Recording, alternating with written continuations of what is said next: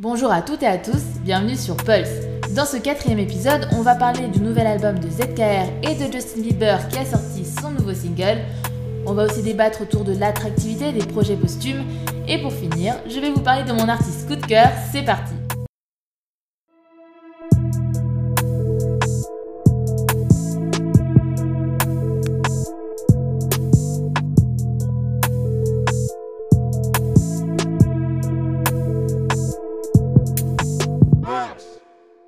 Déterminé, je viens choquer toute la France, tels sont les mots de ZKR dans un de ses freestyles. De quoi promettre du lourd pour son album Dans les mains, dispo depuis le 8 janvier. Mais pour commencer, je vais vous présenter en quelques mots cette figure montante du rap français. Originaire de Roubaix, ZKR s'est fait un nom sur YouTube où il enchaîne depuis deux ans freestyles et sons. En 2018, il sort son EP intitulé Absent, et en ce début d'année, le rappeur nous présente son premier album Dans les mains, on peut y trouver comme invité Leto, Kobalade, PLK et Niro. L'artiste explique d'ailleurs, je cite, L'album doit amener un autre public sans forcément perdre le public de base. Freestyler, c'est bien, mais c'est mon truc, je suis à l'aise dessus, j'aimerais bien prouver que je peux faire un tube. Il faut savoir que ce projet est le fruit d'un travail avec DJ Belek qui l'a repéré, et DJ Belek, c'est le producteur de La Crime et de Niska, du beau monde donc. ZKR place de gros espoirs en cet opus, il dit si la musique ne marche pas, ça va être plus compliqué, j'ai pas de bagage, j'ai pas de diplôme, je me mets à fond dedans, c'est ça que je veux. D'ailleurs, le clip Poursuite présent sur cet album cumule plus de 7 millions de vues en 3 mois, de quoi annoncer un beau succès pour ZKR.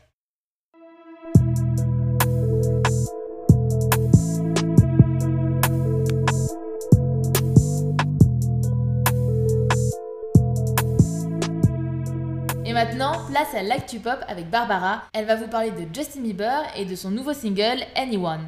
Effectivement, je ne pouvais pas faire cette chronique cette semaine sans parler du nouveau titre de Justin Bieber, parce qu'on veut du positif pour cette nouvelle année, du bonheur, de l'amour, de la douceur, bref, on veut du Justin Bieber. Donc c'est lors de son concert virtuel le soir du réveillon, d'ailleurs premier long concert depuis 2017, que le chanteur canadien a fait découvrir à ses fans son nouveau morceau Anyone. Et pour l'occasion, Justin Bieber a décidé de nous offrir un véritable hommage à sa femme, Hailey Baldwin, avec qui il est marié depuis septembre 2018. Et quel meilleur moyen pour un chanteur pour rendre hommage à une personne qui lui est chère? Eh bien, c'est en chanson, évidemment. Donc après Purpose, un album entièrement dédié à la mannequin en 2020, aujourd'hui, Justin Bieber continue de clamer haut et fort son amour pour la fille de l'acteur Stephen Baldwin. C'est donc en musique et avec un texte émouvant que l'artiste, qui se considère désormais comme un artiste RB, réitère sa flamme pour Hailey. Il entonne pour le refrain Tu es la seule que j'aimerais pour toujours, je dois te le dire, si ce n'est pas toi, ce n'est personne d'autre. En réfléchissant à ma vie, tu es la seule bonne décision que j'ai jamais prise et quelques minutes seulement après sa performance en live, le clip est publié sur YouTube. On y voit un chanteur amoureux, mais aussi conquérant. Et oui, l'interprète de Baby a pris du muscle et il se bat pour son amour avec la jeune femme de 24 ans à travers un combat de boxe qu'il finit par gagner grâce à l'amour qui l'aide à se relever après plusieurs coups durs, une jolie métaphore de son parcours tumultueux qu'on lui connaît. Et surprise, il n'a plus aucun tatouage, entièrement et minutieusement camouflé pour l'occasion, comme si Justin voulait se mettre à nu et effacer tout son passé pour sa chère et tendre Hailey. Le clip séduit ses believers, mais pas que, puisqu'il culmine en moins de 24 heures à plus de 3 600 000 vues sur YouTube. Et si la chanson a été plutôt bien accueillie par la critique, le jeune homme qui va bientôt fêter ses 27 ans veut surtout redonner espoir à son public. Selon ses mots, Commencer l'année avec ce morceau, c'est donner le ton pour une nouvelle année plus radieuse, pleine d'espoir et de possibilités. Eh bien, c'est noté, on espère que 2021 t'a bien entendu, Justin. Merci Barbara, et maintenant, place au débat.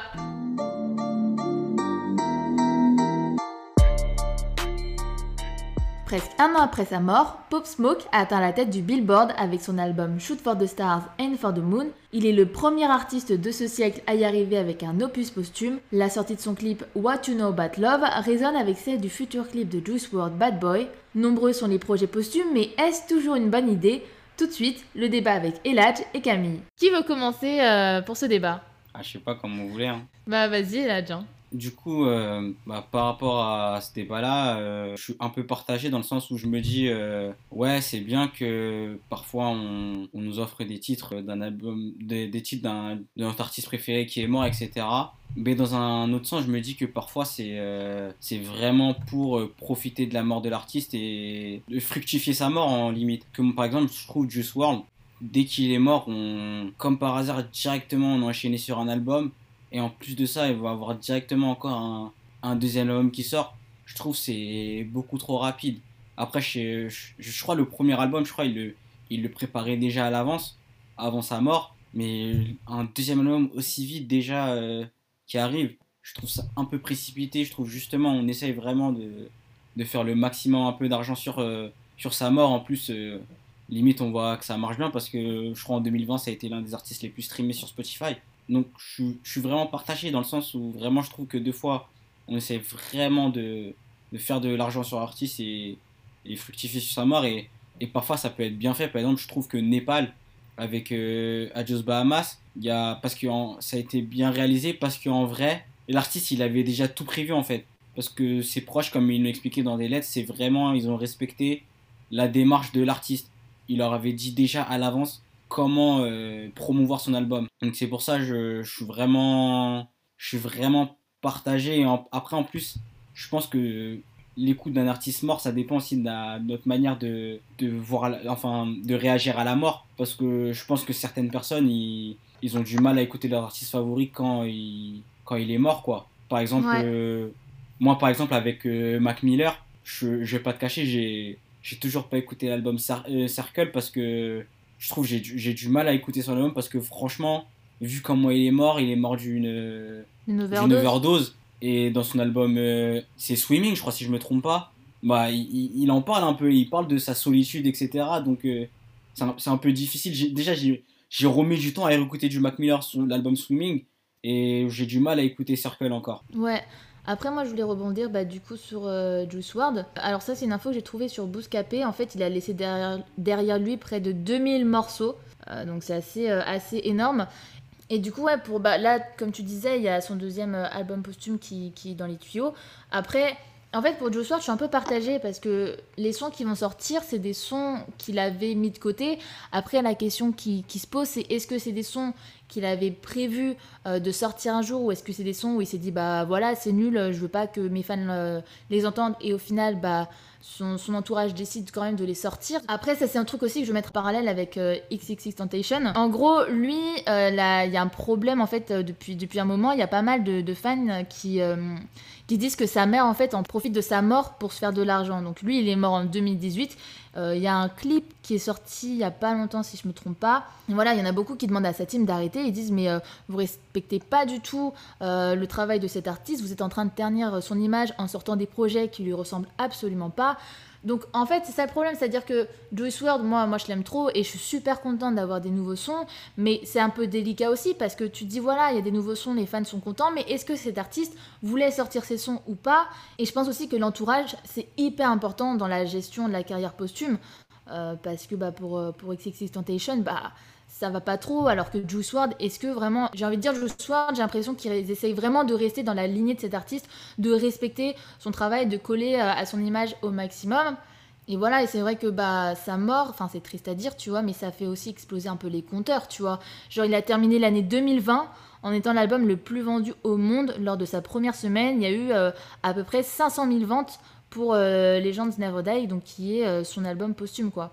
Toi, t'en penses quoi, Camille Sarah?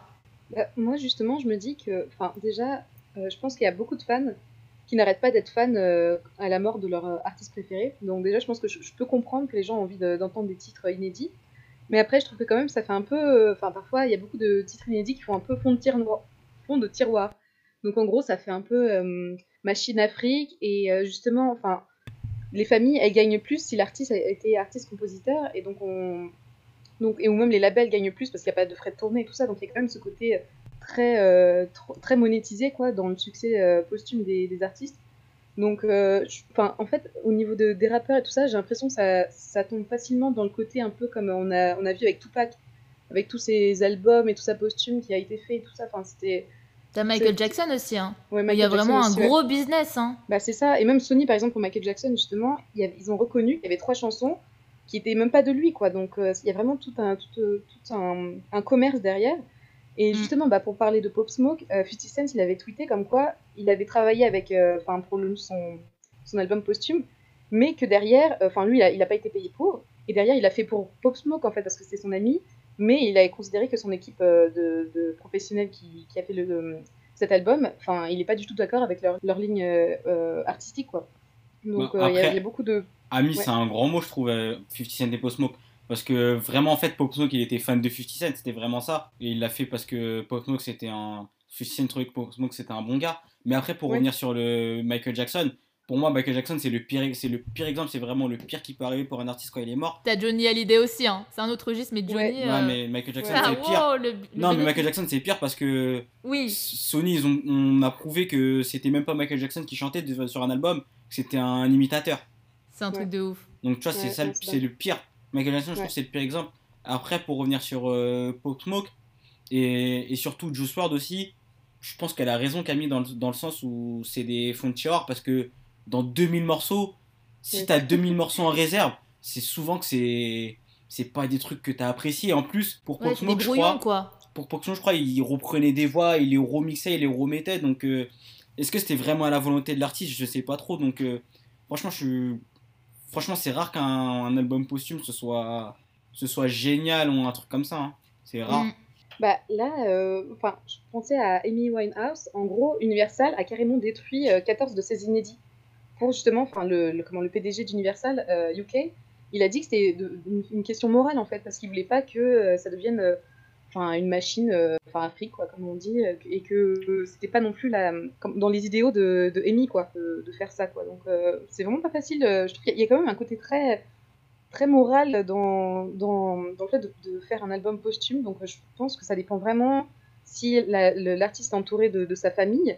D'ailleurs, c'est pas la même chose au niveau légal, au niveau au, States et en France. Donc la famille a vraiment beaucoup plus d'importance en France au niveau de, tout ce qui est, comment on dit, euh, euh, euh, crédit d'artiste je sais pas, je trouve que c'est pas facile d'ailleurs comme, comme, comme débat. Il y a aussi un truc, il y a aussi un business autour des documentaires, des films, etc. qui est assez.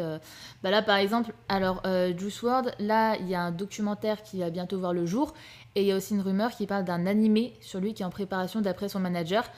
Moi, le documentaire, en vrai, je me dis, bon, ça peut, ça peut être pas mal et tout. L'animé, je trouve que c'est un peu poussé euh, le bouchon un peu loin, quoi. C'est vraiment. Euh, je trouve que là, ça fait un peu machine à, à, fric. Après, il y a Pop Smoke aussi. Il y a un film qui va sortir, mais ça, c'est un film euh, où il a tourné de son vivant. C'est Boogie, qui va sortir en mars prochain. Mais t'as aussi vraiment tout un business aussi là-dessus, sur, sur l'image de l'artiste aussi, quoi. Ça, vous en pensez quoi? Vous trouvez que, par exemple, faire un animé, etc. Enfin, après, les documentaires, j'ai l'impression vraiment, les documentaires, vas-y, on fait un documentaire sur ci, sur ça, sur machin, pour un peu tirer la carrière un peu en longueur. D'un côté, c'est intéressant quand t'es fan, t'as envie de connaître la, vie de l'artiste, mais d'un autre côté, il faut aussi que ce soit bien réalisé aussi.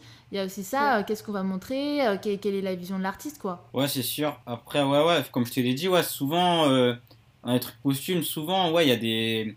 On fructifie la mort des artistes, c'est malheureux à dire, mais souvent, ça se passe comme ça. Là, c'est du soir, là, ça devient un, un bon exemple. Je vais faire un animé, je j'arrive pas à comprendre c'est quoi l'intérêt, à part si c'est de jouer sur sa popularité et, et, le fait que les fans ils seraient prêts à tout, surtout les fans hardcore de Juice WRLD, ils seraient prêts à mm. tout pour, euh, pour combler le vide qu'il a laissé quoi. Si les proches de l'artiste euh, savaient que par exemple il voulait faire un dessin animé, que c'était son rêve, on ne sait pas en fait aussi euh, ce qui se passe derrière tous les albums et tout ça, il y a quand même des, des humains, c'est pas que non plus des, des réalisateurs qui sont derrière, des managers, donc il y a aussi un peu le côté humain, donc si si, enfin, quand tu connais bien l'artiste, tu sais à peu près ce qu'il aurait voulu euh, euh, avoir comme carrière euh, posthume, quoi, je pense aussi. On peut pas voir le mal non plus partout, quand même. Mais c'est vrai qu'il y a quand même beaucoup de, choses un peu noires derrière tout ça, quoi. Bah, il faut que l'entourage soit, soit honnête, quoi. Après, il y a un truc que je vais dire qui est vraiment, genre, horrible et tout, vraiment. Je sais que Pop Smoke, Juice WRLD et tout, ils étaient connus avant leur décès, mais d'un autre côté aussi, le décès d'un artiste, ça va lui donner grave de la visibilité. Je sais que ce que je dis, c'est horrible. Par exemple, Pop Smoke, euh, c'est l'artiste le plus écouté sur SoundCloud cette année avec 191 millions de streams. Donc je sais qu'il était très très écouté avant sa mort, mais t'as des, des artistes où quand, quand il meurt, tu dis ah mais vas-y je te connais pas, j'ai envie d'écouter euh, cet artiste. Moi ça m'est déjà arrivé avec des artistes, je connaissais pas vraiment, je me dis ah je vais écouter tout et après je me dis putain mais j'aime trop ce projet donc je vais écouter ci ça ça ça ça genre euh, Juice WRLD alors lui euh, il a alors il a constitué près de 15 millions de dollars de bénéfices sur l'année 2020 et c'est aussi le premier artiste à avoir vendu deux albums à plus d'un million d'unités de chaque en 2020 aux États-Unis. Donc ces deux albums, il y avait le premier qui est sorti de son vivant, donc euh, Death Race for Love, et aussi l'album posthume. Donc ça pose aussi la question de voilà, il y a des artistes comme je disais, ils sont connus euh, avant, leur décès, mais leur décès, ça permet aussi un certain coup de projecteur. Donc en fait, il y a vraiment tout ça à prendre en compte aussi, quoi. Bon, bah du coup, vous avez un, dernier mot, les gars? Euh, Oui, justement, en gros, je pense qu'il y a un côté où euh, je pense que c'est bien si, si l'album posthume est bien fait et qu'il y, a quand même un côté moral derrière. mais sinon, si c'est vraiment seulement une machine à fric et un fond de tiroir de vieux inédits qui sont ressortis, je pense que ça, ne vaut pas le coup, quoi, malheureusement. Ouais, bah moi franchement je suis, je, d'accord avec toi. Genre euh, si c'est des sons où, euh, où l'artiste, vas-y, voulait pas le sortir, mais on se dit voilà, on va faire kiffer les fans, on va faire un peu de bif, on va bidouiller un peu le truc pour que ça fasse un son qui tienne euh, la route. Ouais, non, dans ces cas-là, autant ne pas sortir. Après, quand c'est des albums où l'artiste de base, il avait prévu de le sortir et entre-temps il est décédé, là ouais, tu vois. Enfin, je pense que vraiment ça, ça dépend des volontés de l'artiste et aussi de la fiabilité de l'entourage aussi. je pense que si l'entourage il est fiable, ils vont bah, il va tout faire pour, euh, pour respecter l'artiste. Un entourage qui veut se faire du bif, bah, malheureusement, il va tirer le truc en longueur euh, sur plusieurs années carrément. quoi. Et là, tu as quelque chose à dire? Non, pas particulièrement. Bon, bah du coup, c'est la fin de ce débat. Bah merci Eladj et merci Camille.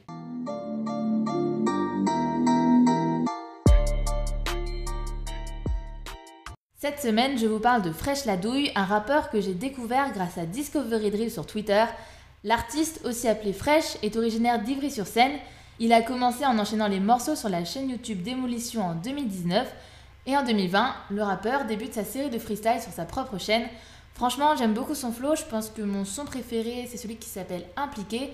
Et d'ailleurs, grâce à ce clip dispo depuis octobre, il a atteint son premier million de vues. Il y a aussi le son Pas la peine qui est assez sympa avec une prod différente, plus entraînante. En tout cas, c'est vraiment un artiste à suivre de très près. C'est la fin de ce quatrième épisode, on espère que ça vous a plu et on vous dit à dans deux semaines